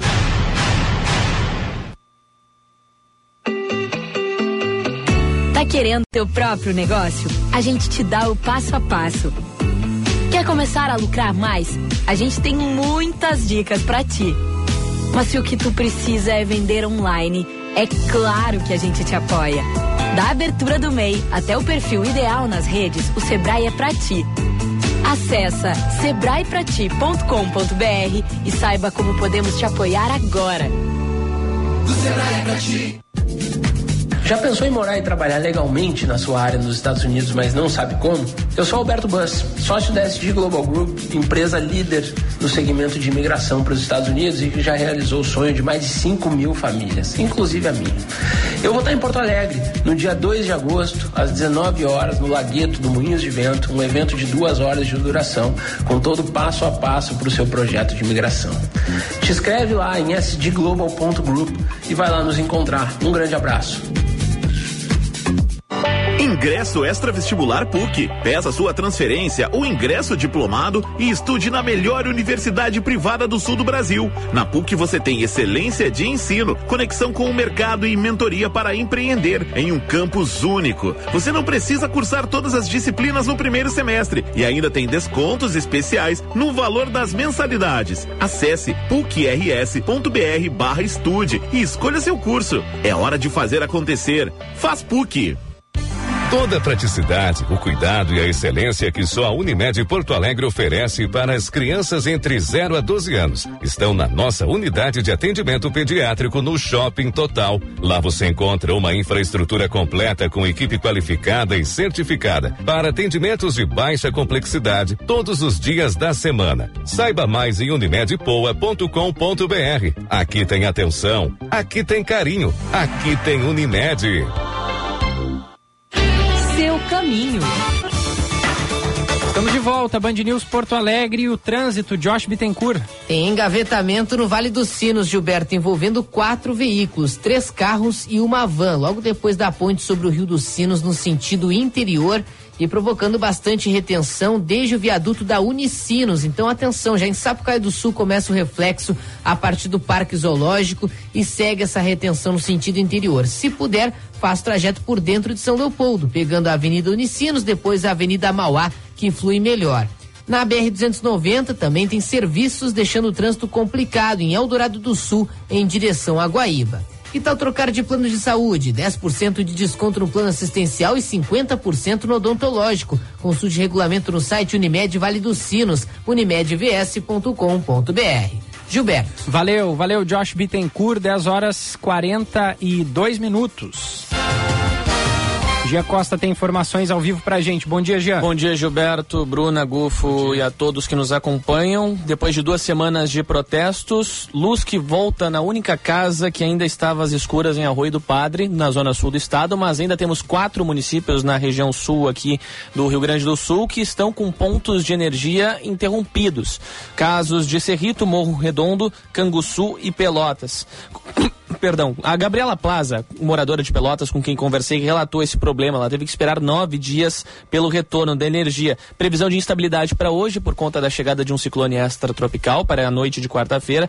Há preocupação, especialmente nesses municípios da região sul, por conta do impacto. Chuva que fica mais forte a partir da noite desta quarta-feira e que, inclusive, acende o um alerta para o governo do estado. A agência reguladora do Rio Grande do Sul cobrou novamente a Agência Nacional de Energia Elétrica, a ANEL, para que fiscalize a CE Equatorial. Piratini, inclusive, pediu que as companhias deem prioridade ao atendimento à Corsã para evitar que, além de ficarem sem luz, os moradores fiquem sem água neste fato. No fim de semana passado, o governador Eduardo Leite esteve presente em Pelotas conversando com os municípios afetados pelo ciclone e também já deu um destaque a respeito sobre a preocupação envolvendo o serviço prestado pela CE Equatorial. Vamos ouvir. Não é aceitável, que não é razoável, por isso o papel da agência reguladora dos serviços públicos é, acompanhando a performance da companhia, apurar o que aconteceu e até estabelecer, se for o caso, sanções à companhia, né, e essa sanção pode ser até não digo que seja o caso para esta, uh, para este episódio especificamente, mas se houver recorrentes problemas, a cassação da concessão. A demora para resolver o problema é motivo de investigação. Inclusive, trouxemos na semana passada o fato de que o Ministério Público abriu um inquérito. Agora são três, para entender o porquê a CE Equatorial levou tanto tempo para restabelecer os serviços e por que ainda não restabeleceu em 100%. Promotor de Justiça André Marquesan, com quem conversei, explicou que não está descartado, inclusive, uma multa para a companhia. E falando em multa, agosto do ano passado, a Gerges, inclusive, multou a distribuidora em 29 milhões de reais por não terem sido cumpridos parâmetros exigidos no contrato de concessão. Se a Equatorial ainda recorre desta multa na ANEL. Giba Brunegufo. Valeu, valeu, Gia Costa. Jean. De volta ao longo da programação. Na linha conosco está El Cias, meteorologista, que vai trazer para a gente mais informações sobre a passagem do ciclone extratropical aqui pelo Rio Grande do Sul, o quarto em um período de menos de dois meses, né, Estael? Bom dia. Quais são as preocupações que a população deve ter quanto a esse ciclone? Muito bom dia a todos que estão nos acompanhando na Band News. Agradeço aí o convite. Olha, o primeiro ponto a ser esclarecido é que nenhum ciclone vai passar pelo estado. Então, a primeira informação, eu sei que as pessoas às vezes se confundem, mas assim, o ciclone não vai passar pelo estado, o ciclone não vai atingir o Rio Grande do Sul. O que vai acontecer é que já está em formação ali na bacia da, da na foz do Rio da Prata, entre Uruguai e Argentina. Ele se forma naquela região e quase que em linha reta, depois indo em direção ao sul, ele se afasta para alto mar. Então, em nenhum momento ele vai impactar diretamente o Rio Grande do Sul. Na Zona Sul em Pelotas, nós tivemos bastante alagamento, o volume de chuva nas últimas horas foi de 60 a 70 milímetros. O pior da chuva já passou, não vai aumentar a chuva nas próximas horas, porque esse ciclone ele vai sugando a umidade em torno dele e vai se afastando. Então, agora o que vai acontecer é que a chuva em instabilidade já se movimenta em direção ao norte do estado. Então, Grande Porto Alegre, que agora tem aberturas de sol, uh, a chuva chega por aqui. E também o norte do estado, que nos últimos dias teve sol, teve temperatura alta. Ah, essa, o movimento que o ciclone vai fazer é espalhar a chuva em direção ao norte do Rio Grande do Sul e depois ah, vai para Santa Catarina e Paraná. Então, ah, esse ciclone não traz, a partir de agora, grandes preocupações, porque nesse movimento que ele faz é só acelerar a passagem da frente fria pelo estado. O pior da chuva já aconteceu entre a madrugada e o turno da manhã, com alagamentos, com transtornos na Zona Sul, até porque vem chovendo há vários dias e a gente teve chuva forte ontem, com acumulados parecidos com os de hoje, e mais essa chuva da madrugada. Então, isso, ah, para uma cidade como, como Pelotas, que é uma cidade mais plana, ah, o resultado de, de, como alagamentos já até é esperado com volume tão alto de chuva. Vento, o vento sim tende a aumentar nas próximas horas, mas com rajadas na casa de 50, 60 km por hora, superestimando, chegando aos 70 km por hora, nada comparado a, sema, a duas semanas atrás, ali dia 13, que a gente teve 145 km por hora, porque o ciclone estava aí sim, uh, muito próximo do Rio Grande do Sul e com força total, trazendo não só chuva, mas também vento muito forte que aconteceu por aqui. Então a população pode ficar tranquila, a gente tem um cenário típico de inverno, de uma frente fria associada a um ciclone distante do Rio Grande do Sul. Esse ciclone não traz um cenário de grande risco para as próximas horas, o vento vai aumentar, as pessoas vão perceber. 50, 60 km por hora, claro, tem áreas ainda que não se recuperou uh, do último ciclone, tem muitas árvores ainda no chão, então esse vento forte, encontrando esse vento moderado que nós teremos nas próximas horas, encontrando essas estruturas que não foram recuperadas, podem trazer algum, algum risco mais localizado, mas em geral a gente não vai perceber nada de grande porte como tivemos lá em junho e como tivemos há duas semanas atrás. As pessoas estão traumatizadas e a palavra ciclone se tornou algo muito assustador, mas é um fenômeno fenômeno típico de inverno, que vai acontecer novamente. Aliás, eu diria que quase toda semana o Atlântico Sul tem a formação de ciclones, porque eles fazem parte da nossa climatologia. Uh, mas nem sempre esses ciclones trazem um impacto tão grande como a gente teve nesses últimos dois eventos principais. E é o caso de agora. Esse ciclone ele vai passar, ele contribui com a chuva, ele contribui com o vento, mas sem impactos uh, tão grandes e de grande risco como tivemos há semanas atrás. Estael, bom dia, Gustavo Fogaça. É, obrigado por estar aqui com a gente. É, como você falou, né, é normal do nosso clima a formação de ciclones nesse período do ano, mas não é tão normal é, a não manutenção das as frentes frias, elas passam, elas não, elas não permanecem, a temperatura ela não abaixa, né? Se há esse conflito constante entre as massas de ar quente e as massas de ar frio e elas e, e, é que não são, elas não conseguem estabilizar o frio. Qual é a, a previsão para esse frio após esse ciclone e os próximos, ou a, a, a tua visão sobre esse processo que a gente está vivendo? É, o inverno de 2023, diferente dos três anteriores, ele já começou sob a influência do El Ninho. El Ninho que ainda está ganhando força. Opa, opa. Oi, o El Ninho, ele, uh, o inverno começou sob a influência do El Ninho. Então, a previsão é de que nós temos aí a, a influência do El Ninho, fazendo com que a gente mantenha essa alternância de temperatura. O frio vai acontecer nos próximos dias, a gente tem marcas aí abaixo de 5 graus em grande parte do estado. Essa é a perspectiva aí para o começo uh, da quinta, da sexta-feira e do final de semana, e depois na semana que vem volta a aquecer. O que a gente tem para esse inverno, Gustavo, é essa variação térmica gerada aí sim pela influência do fenômeno climático El Ninho. Muito bem, então, é, que bom, Stael, né? Que a gente não vai ter esse evento climático tão intenso como foi os anteriores. É bem como tu disseste, né? A população está traumatizada, porque os outros foram bem rigorosos, bem intensos, e aí falar em ciclone a gente já fica assustado, né? Mas que bom mesmo, então, que dessa vez não vai ser tão grave a situação. Exato, e, e, que bom que a imprensa nos dá esse espaço, né? Nós como meteorologistas, técnicos, para poder explicar e justamente tranquilizar a população. Da mesma forma que esse espaço nos é cedido para alertar, para informar, também hoje que bom que a gente pode tranquilizar. Vai ter chuva nas próximas horas, até eventualmente alguma chuva forte, vento, mas tudo dentro de uma normalidade de um período de inverno. Conte sempre com espaço aqui aberto para ti. Muito obrigada, Estael. Obrigada, gente. Futebol. Oferecimento Super Alto BR. Única concessionária Ford em Porto Alegre e Pelotas. Hoje tem, hein? Semifinal da Copa do Brasil, Arena do Grêmio, nove e meia da noite, Grêmio e Flamengo. E o Diogo Rossi traz as informações do tricolor. Na sequência, o Inter com o Lucas Dias. O atacante Luiz Soares permanece até o final de 2023. Sem uma solução de negócio para ir ao Inter Miami, o jogador fica. A dúvida é se atua esta noite contra o Flamengo. Com dores no joelho direito, o atleta ainda não tem 100% de garantias de que estará em campo. Vija Sante vai atuar. O volante está de volta e o Grêmio está praticamente confirmado para o duelo contra o Rubro Negro, com Gabriel Grando, João Pedro, Bruno Alves, Bruno Vini, Kahneman e Reinaldo, Vija Sante e Carbajo, Cristaldo Bitelo Soares ou André Henrique. São esperados cerca de 50 mil gremistas na arena. Luan foi contratado e chega amanhã em Porto Alegre. O negócio por Mateu Coronel caiu. A equipe do Grêmio aguardava uma solução entre o Argentinos Júnior e o Tucumã mas o Tucumã não aceitou romper o vínculo de empréstimo do atacante de 24 anos que queria se transferir para Porto Alegre. O Grêmio busca outras opções até o próximo dia 2 de agosto. Informações do Grêmio com o repórter Diogo Rossi.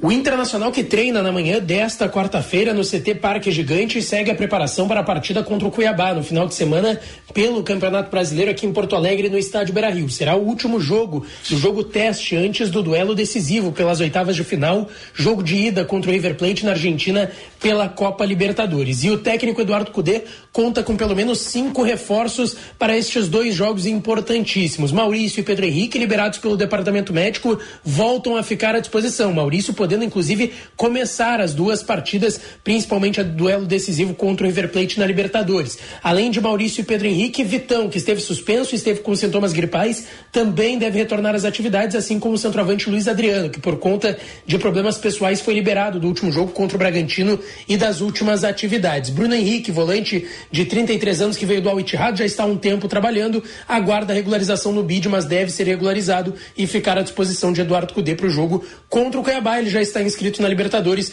não preocupa para os duelos contra o River Plate. Colorado que também segue trabalhando no mercado de transferências. A busca por um zagueiro por conta do doping de Rodrigo Moledo e de quem sabe um meia. Mas essas buscas podem mudar a partir da chegada de Eduardo Cudê, que já começa um contato com a direção em busca de reforços. A janela de transferências fecha no próximo dia 2 de agosto. Com as informações do Inter, falou o repórter Lucas Dias.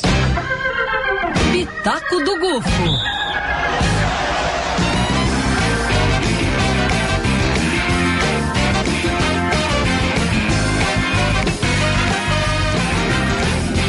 Oh yeah! No Pitaco do Gufo hoje, eu vou contar para vocês por que, que eu acredito que o Grêmio é favorito para passar pelo Flamengo, por mais que o Flamengo possa no papel ser mais time. Por quê? Fica aí, porque antes a gente vai falar o boletim da Copa do Mundo Feminina aqui com a nossa querida Fabrini Bartz. Bom dia, Fabrini. Muito bom dia, bom dia pessoal, bom dia aos melhores ouvintes. Bom dia, Fabrini. Bom dia, FM. Sim, temos jogo rolando neste exato momento, inclusive. Opa! Sim, uh, o jogo que está 2 a 0 entre a Canadá e Irlanda. Um jogo que estreou ali com o primeiro gol ainda no primeiro tempo da Irlanda e os outros dois vieram do Canadá. Uh, logo no comecinho do segundo tempo e agora mais na reta final. Algo que está bem interessante, mas que os dois times ainda não ponto vitória, né? Então eles ainda estão uh, disputando e vendo como que vai ser essa classificação para as oitavas de final. A Espanha já está classificada, né, Fabrini? Isso, exatamente. Eu ia comentar justamente isso, que esse não é o primeiro jogo de hoje. Nós já tivemos outros dois. O Japão e a Costa Rica, primeiramente. E a Espanha, como bem comentou, 5 a 0 sendo classificada para as oitavas de final.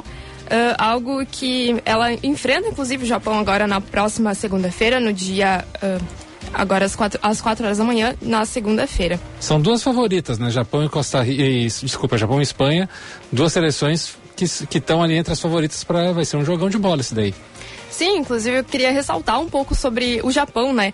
Porque foi 2 a 0 contra a Costa Rica e foi algo que o Japão tem esse destaque de ser, de principalmente na, na última década, né, no, do avanço do futebol feminino. Já teve uma vitória na Copa de 2011. Sim. Então aí tá num sonho de, de ser a bicampeã. Talvez seja só um sonho, mas talvez ainda há chances sobre isso. O que é algo bem interessante, porque além disso, elas também tiveram uma participação muito boa nas Olimpíadas, então algo que mostra o quanto que o futebol tem avançado por lá. E, apesar uh, de que a, a seleção foi formada apenas em 2021 e depois disso não teve tanto avanço assim quanto deveria ter a partir do momento em que se cria uma seleção, né? E jogos dessa madrugada, o que, que temos? Então, nessa madrugada, ainda hoje temos Estados Unidos e Holanda às 10 horas da noite. Jogão também. Sim. Uh, às quatro e meia temos Portugal e Vietnã. Às sete horas da manhã, Austrália e Nigéria. E às 9 horas de amanhã, Argentina e África do Sul. 9 da noite amanhã. Isso, 9 da noite. Bom, Jogão também, hein? Jogão Argentina. também. É, a África do Sul é favorita, né? Mas é, é, é. interessante. É. Bom, esse foi o nosso relatório aí da Copa do Mundo Feminino. Obrigado, Fabrini. Fica aqui com a gente para a gente falar um pouquinho sobre Grêmio e Flamengo, que é esse grande jogo desta noite no, na Arena, né? Assim, eu vou dizer para vocês porque que eu acredito que o Grêmio é favorito, tá? Giba, Bruna, Fabrini, melhores ouvintes. É, o futebol, ele é um esporte coletivo e o Flamengo tem grandes destaques individuais. O Flamengo pode, numa bola, num, num relâmpago ali de, de, criatividade, de qualidade, de um Gabigol, de um Pedro, de um Arrascaeta, de um Everton Ribeiro, de um Ayrton Lucas, é, resolver a partida. Ok, beleza. Mas o Grêmio está mais estruturado coletivamente. O Grêmio é um time mais competitivo coletivamente. Claro, o Grêmio tem Soares, que ainda é dúvida. Se o Soares jogar, o Soares pode ser esse cara do Grêmio que pode resolver o jogo sozinho. Mas o, o Grêmio, em termos de estrutura coletiva é muito superior ao Flamengo. O Flamengo está em crise de identidade, pessoal. O Flamengo ainda ele não sabe se ele é o Flamengo do São Paulo ou o Flamengo que os jogadores querem ser. São Paulo é um grande treinador, só que ele quer que o Flamengo jogue de acordo às ideias dele, que é através da posse, de um jogo mais posicional. E o Flamengo é um time que trabalha mais e melhor Giba, quando ele joga no contra-ataque, nas transições. Então, onde é que está aí talvez o segredo para o Grêmio ganhar o jogo de hoje? Primeiro, marcar alto, pressionar o Flamengo lá na saída de bola, não deixar o Flamengo construir, que aí já quebra essa ideia de jogo de construção do Flamengo. Segundo. Luiz não joga, né? Importante desfalque. Sim, Gerson, Gerson. também, que é outro muito importante desfalque para o Flamengo.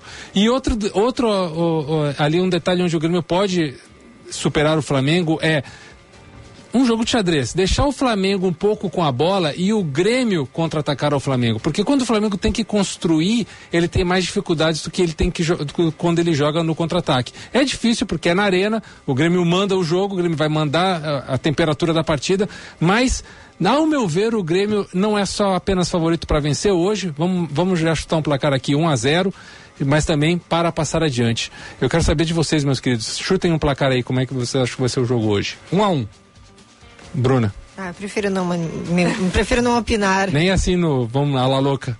Não. Fabrini. 2x1 um pro Grêmio? Isso. Isso, então tá aí, ó. Então aí, ó. Ouvintes, façam também as suas apostas e amanhã nos cobrem aqui, né? Porque se a gente errar feio, a gente vai ter que dar explicações. Por Mas tá bem variado aqui. Bem fez a Bruna aqui, não quis não opinar. É. não levar palma. Não, é, é, assunto que eu não domino, deixo pra quem entende. Bom, uma das poucas pessoas que faz isso, hein? Porque no Brasil, até quem não entende futebol dá um palpitezinho. Não, é, não, todo mundo entende futebol. Brasil. Faz um balão. A Bruna tá sendo eu, modesta. Eu, eu sou impedimento. Oh. Eu, eu, eu, eu, me considero, eu tô, tô avançado. Eu olho pro, pro gol e digo, não tava impedido. Sim, inclusive tu fez som. Fiz isso no- no Jogo do. Brasil. Então, aí já sabe bastante, tá ótimo. A Bruna pode opinar, ela é que é modesta só, ela não tá sendo modesta. Obrigado aos nossos ouvintes. A gente volta amanhã a partir das 9h25. Vem aí o Band News Station. Beijo, boa quarta-feira. Se cuidem. Tchau. Valeu. Tchau, tchau.